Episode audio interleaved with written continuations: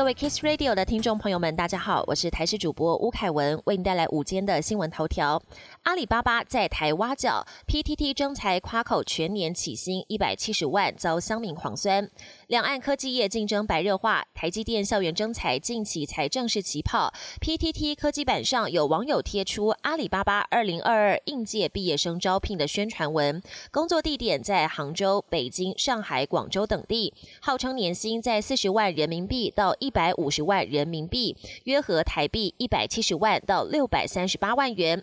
不过，由于市场上流传所谓的“九九六”工作制，也就是中国大陆工厂经常要员工早上九点上班，晚上九点下班，每周工作六天，加上征才文对薪资福利、工作时间并未说明，也引发乡民狂酸。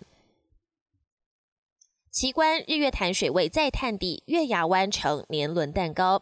全台水情不佳，中部地区水库水量警示更是一片橘红。其中南投县雾社水库蓄水百分比跌破百分之十，只剩下百分之八点六五，水情不乐观。下游的日月潭水库蓄水率虽然有四成多，但潭区月牙湾水域岸边砾石露出了一大圈，犹如年轮蛋糕，成了另类奇观。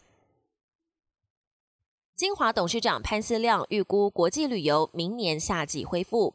新冠疫情全球延烧超过一年，去年来台旅客数从二零一九年的高峰一千一百八十六万人次，惨跌到只剩一百三十七点五万人次，缺少国际旅客挹注。二零二零年前三季，台北市旅馆平均住房率跌到百分之二十六点二二，创下近十年来新低。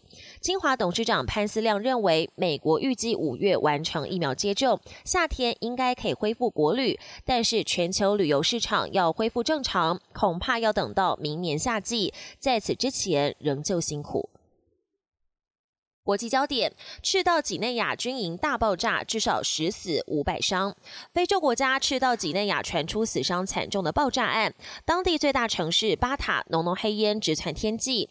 赤道几内亚总统欧比扬发声明表示。当地一座军营弹药库因为作业疏失，导致炸药发生连环大爆炸。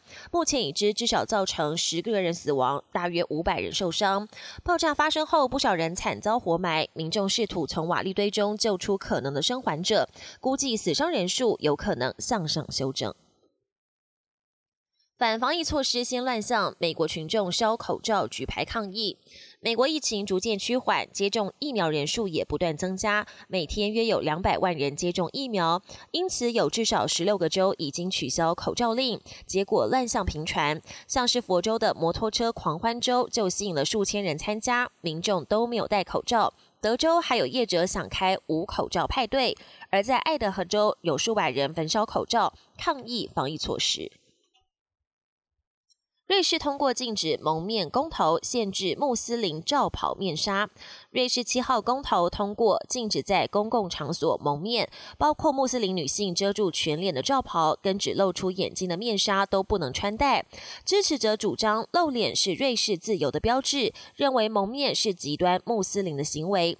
不过，反对阵营认为这项议题充满针对性，因为瑞士只有约三十名穆斯林妇女。如今公投通过，恐怕有损国家中立和平的形象。